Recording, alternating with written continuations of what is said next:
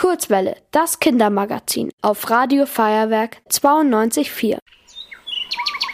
Wer ist das schlauste Tier im Wald? Na klar, der Kurzwelle Faktenfuchs. In den flachen Gewässern von Florida wohnen sie.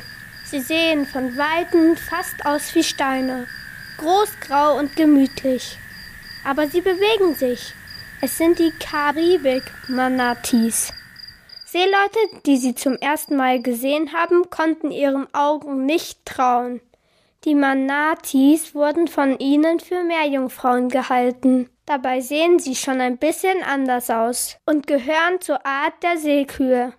Sie werden bis zu acht Meter lang und wiegen bis zu 1500 Kilogramm. Sie sind also so schwer wie ein DHL-Wagen.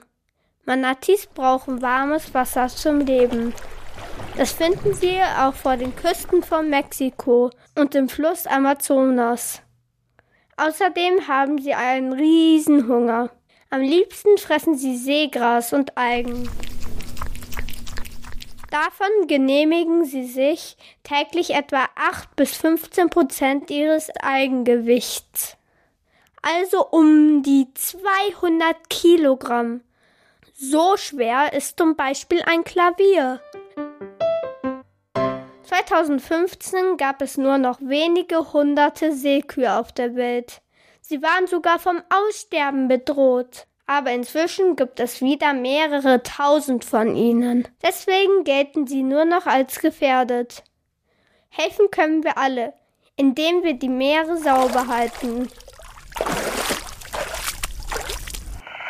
Ihr wollt auch ins Radio? Dann macht mit bei der Kurzwelle. Schreibt einfach eine E-Mail an radio@feuerwerk.de.